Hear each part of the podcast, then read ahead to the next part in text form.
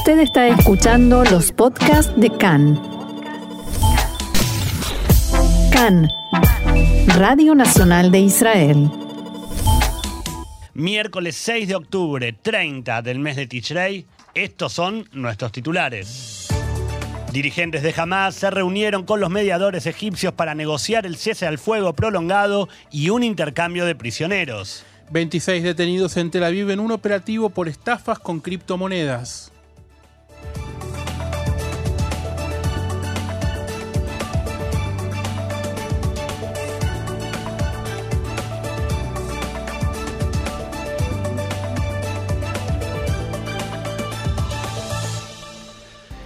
Y ahora sí, Diego, comenzamos con el desarrollo de la información. Una delegación de Hamas, encabezada por Ismael Haniyeh, mantuvo una reunión ayer en el Cairo con los mediadores egipcios con el objetivo de llegar a un acuerdo de cese al fuego prolongado eh, y un intercambio de prisioneros con Israel. Hamas informó que durante la reunión con el ministro de Inteligencia de Egipto, el mayor general Abbas Kamel, la delegación discutió la situación en Jerusalén, incluyendo el conflicto en el barrio de Sheikh Jarrah y en el Monte del Templo, así como las formas de frenar el comportamiento de Israel en Jerusalén, dicho esto entre comillas. La delegación también debatió la cuestión de los prisioneros palestinos en las cárceles israelíes, con especial atención a los que se encuentran bajo detención administrativa. Desde Hamas dieron un impulso al rol de Egipto para llegar a un acuerdo de intercambio de prisioneros y mencionaron la, abro comillas de vuelta, intransigencia por parte de Israel como causante de la falta de progreso en las negociaciones.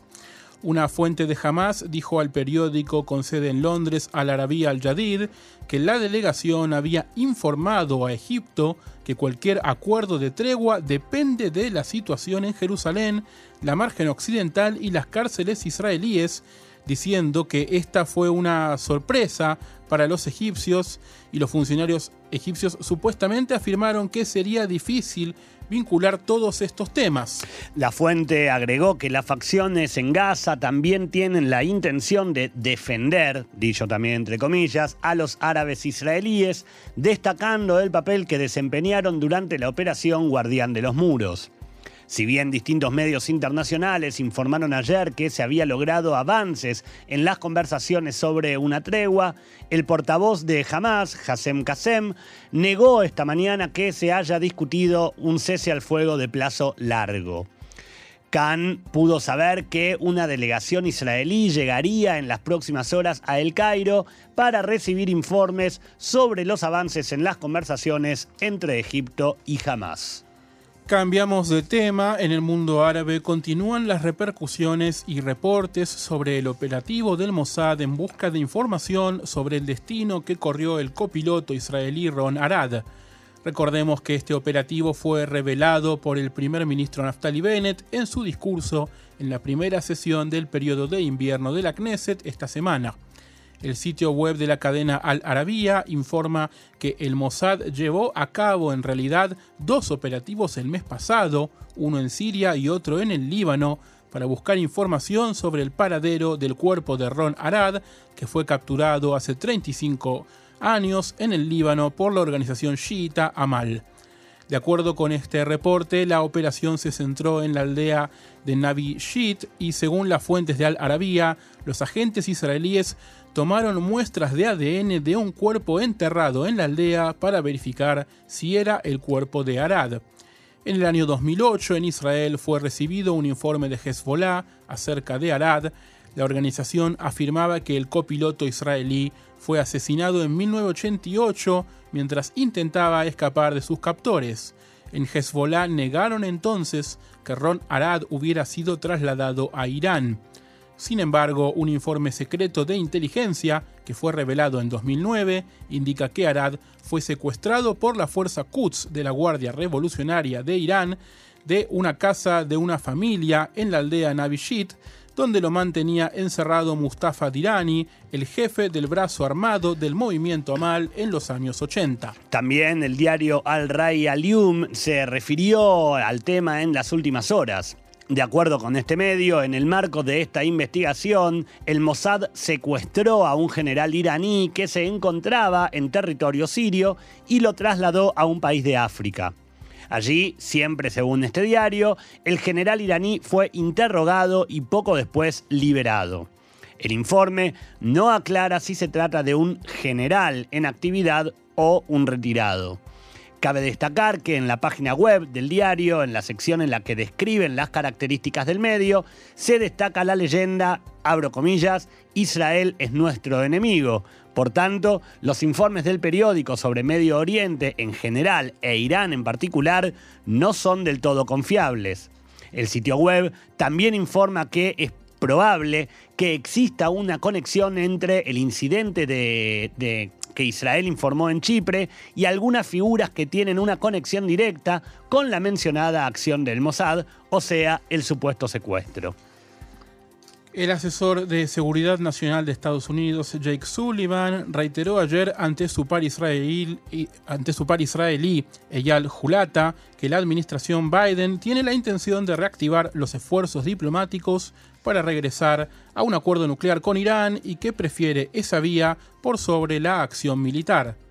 De acuerdo con un comunicado emitido por la Casa Blanca, Sullivan explicó que esta administración cree que la diplomacia es el mejor camino para lograr ese objetivo, al tiempo que señaló que el presidente Biden ha dejado en claro que si la diplomacia falla, Estados Unidos está preparado para recurrir a otras opciones.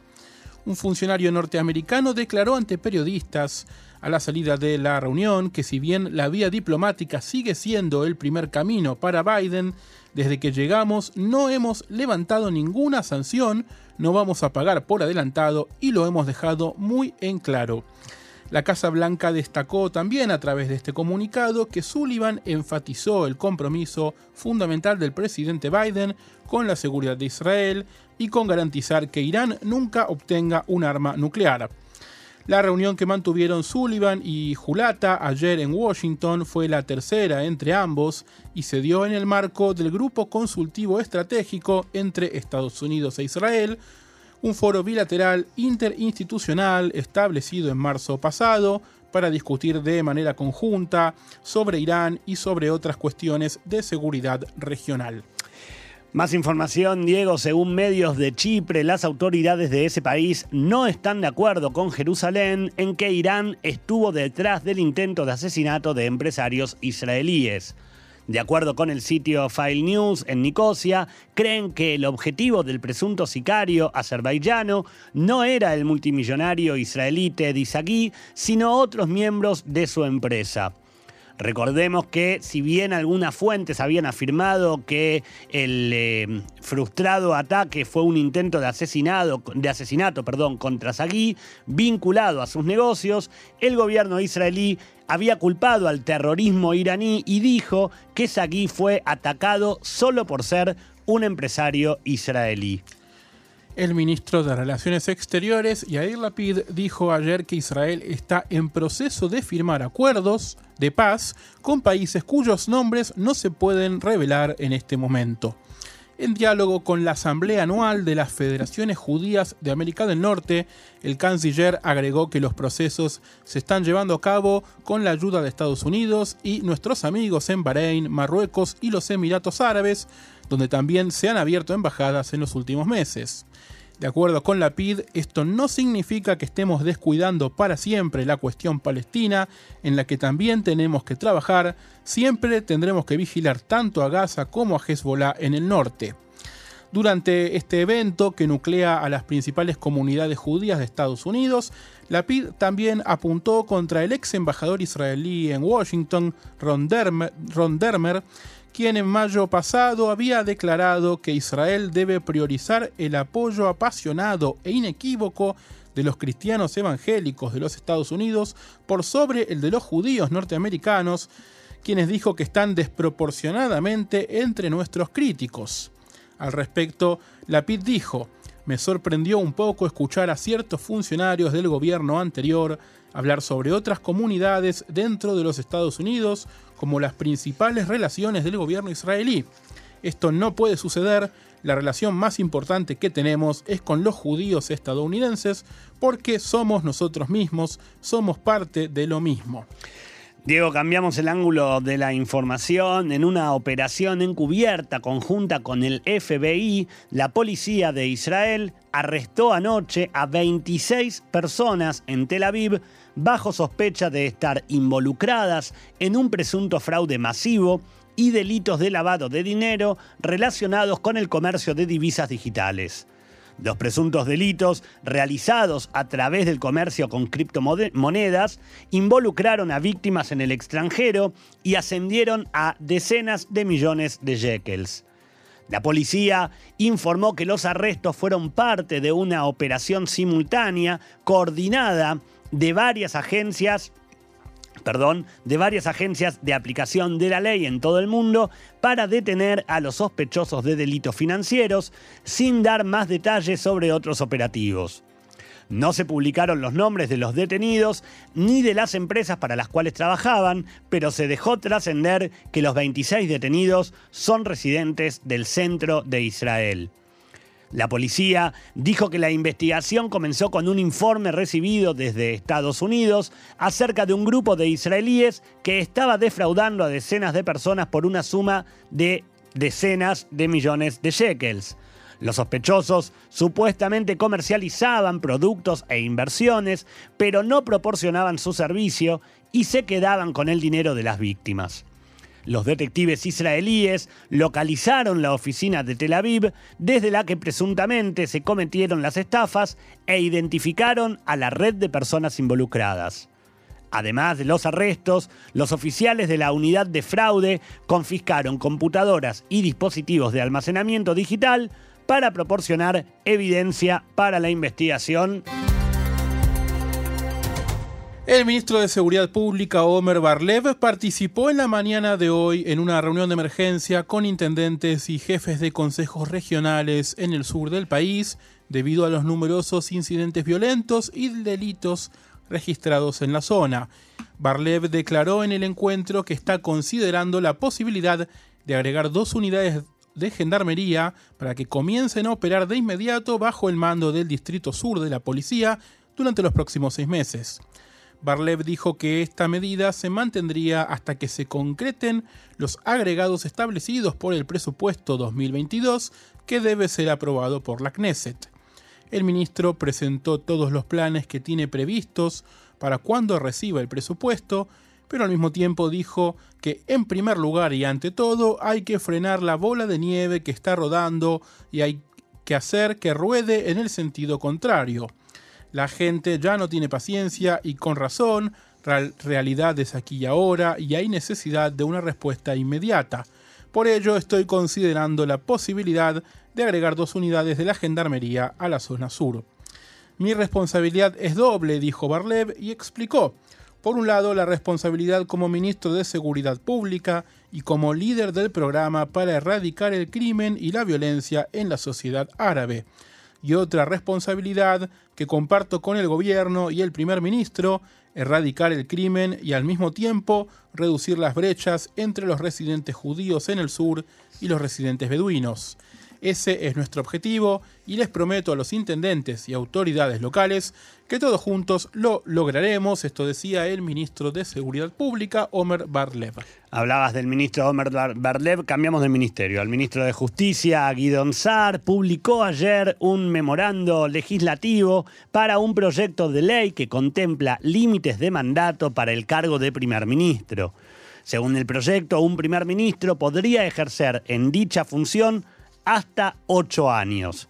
A través de un comunicado, Saar dijo que, abro comillas, el compromiso de limitar el mandato es parte de la plataforma de Tikva Hadashah y también está incluido en las pautas básicas de la coalición.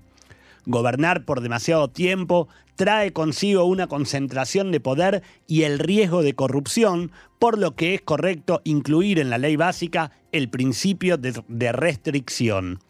De acuerdo con el comunicado, el proyecto de ley se someterá al proceso legislativo durante el periodo de sesiones de invierno de la Knesset, iniciado el lunes pasado. De ser aprobado el proyecto, los límites no se aplicarían retroactivamente y por lo tanto no inhabilitarían al actual líder de la oposición, Benjamin Netanyahu, a volver a postularse en el cargo. El presidente de Israel, Itzhak Herzog, viajó a Ucrania para conmemorar el 80 aniversario de la masacre de Babillar. Esta noche inaugurará un memorial en el sitio de la tragedia junto a los presidentes de Ucrania, Volodymyr Zelensky, y Alemania, Frank-Walter Steinmeier.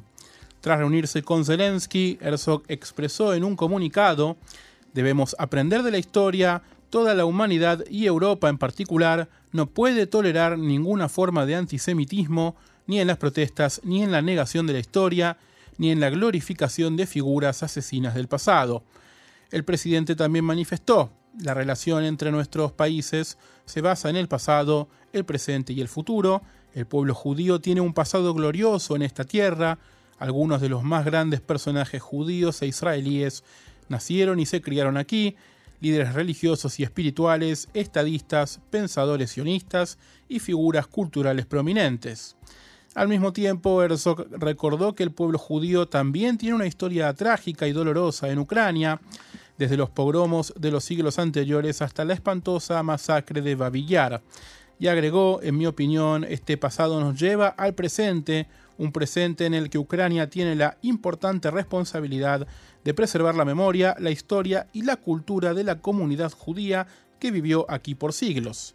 El presidente de Israel agradeció a su par ucraniano, que es judío, por la promulgación de una ley contra el antisemitismo y por haberse unido al boicot a los actos de aniversario de la conferencia de Durban en las Naciones Unidas y reveló además que invitó al presidente Zelensky a visitar Israel. Más información, Diego, la policía de Polonia está investigando actos de vandalismo antisemita ocurridos en el Museo y Memorial de Auschwitz-Birkenau.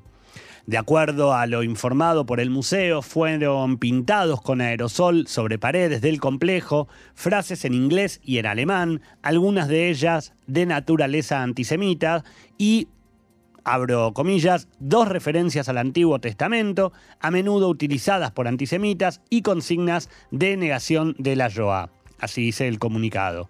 Además, eh, informan que el Museo de Auschwitz-Birkenau expresó que las acciones de los perpetradores son un escandaloso ataque al símbolo de una de las mayores tragedias en la historia de la humanidad y un golpe extremadamente doloroso a la memoria de todas las víctimas. Otra información, unos 6.500 sobrevivientes de la Shoah, el Holocausto, serán elegibles para recibir subsidios de pensiones de Alemania. La conferencia sobre reclamaciones de material judío contra Alemania, que negocia estas reparaciones, restituciones y otras reclamaciones en nombre de las víctimas de la informó hoy que los sobrevivientes recibirán un estipendio mensual por primera vez con un valor de 443 dólares. Los pagos se realizarán a las víctimas judías de los nazis que vivieron durante al menos tres meses en el sitio de Leningrado o vivieron durante al menos tres meses entre el 1 de abril de 1941 y el 31 de agosto de 1944 bajo ocupación en Rumania. También serán elegibles quienes vivieron al menos tres meses escondidos en Francia, incluidos aquellos con acceso al mundo exterior. La organización puso como ejemplo a los judíos del sur de Francia, que podían moverse durante el día, pero se escondían por la noche cuando se producían las deportaciones. Aquellos que eran niños en ese momento, nacidos después de 1928 y que cumplen con los criterios, recibirán un pago único de 2.930 dólares. Cabe destacar que la mayoría de estos 6.500 sobrevivientes residen actualmente en Israel, en Estados Unidos y en países de la ex Unión Soviética. Más información aquí en CAN en español. El estado de salud de Itzik Saidian continúa mejorando y en la tarde de ayer su familia informó que ha comenzado a comunicarse por sí solo. Saidian continúa internado en el hospital Sheva Tel Shomer. Recibió ayer visitas de integrantes del partido Accionuta Datit, los parlamentarios Bezalel Smotrich y Ofir Sofer Además, el cantante, el famoso cantante Aviv Geffen, también visitó a Saidian y publicó en redes sociales una foto de sí mismo al pie de la cama de Ixik. Recordemos que Itzik Saidian es un excombatiente de la Brigada Golani que en un acto de reclamo y protesta contra el Departamento de Rehabilitación para Soldados con Discapacidades se prendió fuego en la puerta de las oficinas de dicha dependencia en la ciudad de Petah Tikva el pasado mes de abril, precisamente un día antes de la conmemoración de Yom HaZikaron. Según contaron entonces sus familiares y amigos, el accionar de Ixix se dio luego de años de luchar para recibir un aumento en el porcentaje de reconocimiento de su trastorno de estrés postraumático que deriva de su servicio en las filas del ejército israelí. Un mes después de lo ocurrido, el gobierno del entonces primer ministro Benjamin Netanyahu anunció un plan desde el Ministerio de Defensa para reformar el tratamiento de los veteranos heridos.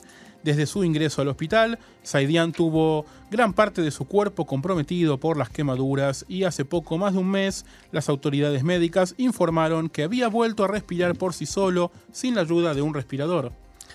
Luego de visitar a Saidian en el hospital, Smotrich tuiteó el hecho de que Ixik se haya despertado y se esté comunicando es un milagro y Lidia, su madre, pide que todos sigamos orando por su curación. Por su parte, el hermano de Ixik, Avi, fue entrevistado ayer por Khan y declaró que el estado de su hermano sigue siendo grave, pero ha ido mejorando desde que salió del coma a fines del mes pasado.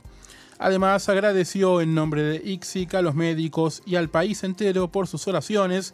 Dijo Avi Saidian, Ixik es un guerrero y luchó por todos los ciudadanos del país y todos tienen una deuda con él. No dejen de orar por él. Seguimos con más información, Diego. De acuerdo con el sitio de seguimiento tankertrackers.com, un tercer buque petrolero iraní con destino al Líbano atracó esta madrugada en el puerto de Banias, en Siria. Decenas de camiones que transportaban diésel iraní han llegado al Líbano en las últimas semanas en entregas organizadas por el grupo terrorista Hezbollah.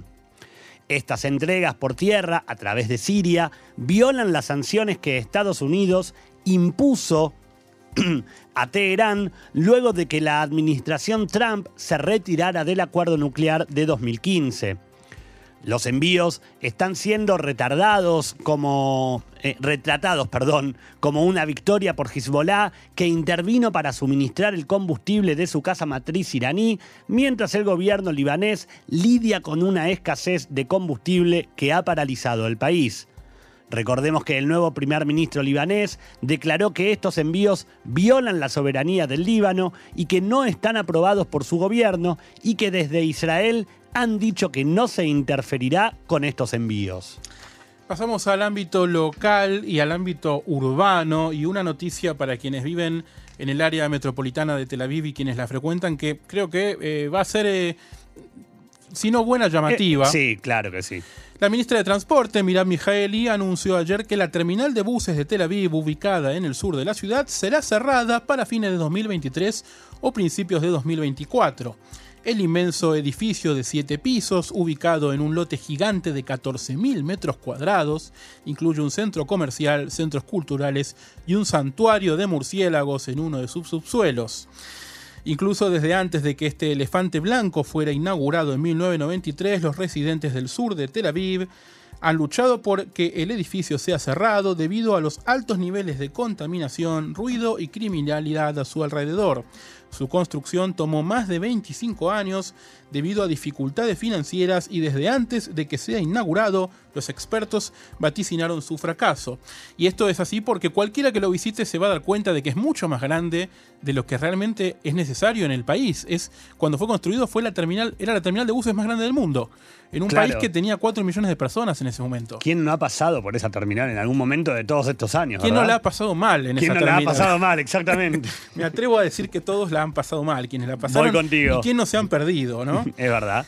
Bueno, desde que la ministra Mijaeli asumió el cargo, funcionarios de transporte han intensificado los esfuerzos para llegar a acuerdos para vaciar el edificio, que según la propia Mijaeli es una monstruosidad para los residentes del sur de Tel Aviv.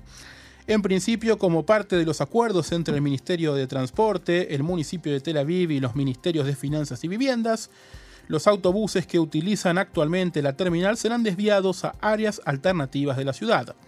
El Ministerio de Transporte no dio una fecha exacta de cuándo se completaría el desalojo de la terminal, ni especificó si el edificio sería demolido y en su lugar se, se construiría otra terminal. Desde hace años, esto también es una información interesante, distintos especialistas advierten que el enorme bloque de hormigón que es esta terminal sería prácticamente imposible de implotar, porque dejaría una capa de polvo tan espesa que podría asfixiar todo Tel Aviv durante semanas. Díganme qué día va a ser y nos, escapamos todos. No, es que van a tener que demolerla lentamente claro pared por pared, piso por piso, retirar los escombros, no, no se va a poder eh, hacer la explosión. Pues, además la terminal es más profunda para abajo que lo que va para, arriba. para arriba. Claro. Y ahí es donde, por ejemplo, un piso se llenó incidentalmente, como decíamos, de murciélagos. De golpe, un piso quedó copado por los murciélagos.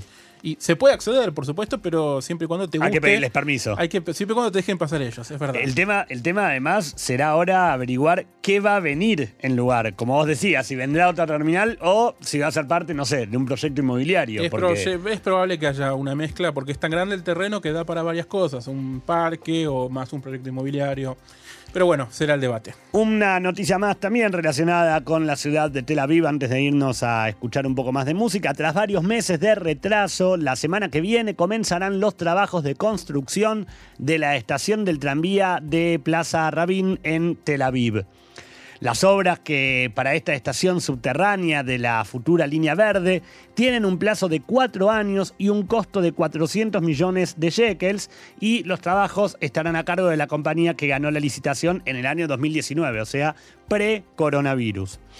Está programado que la construcción de la línea verde del tranvía concluya en el año 2027 y unirá las ciudades de Herzliya con la de Rishon Lezion. Música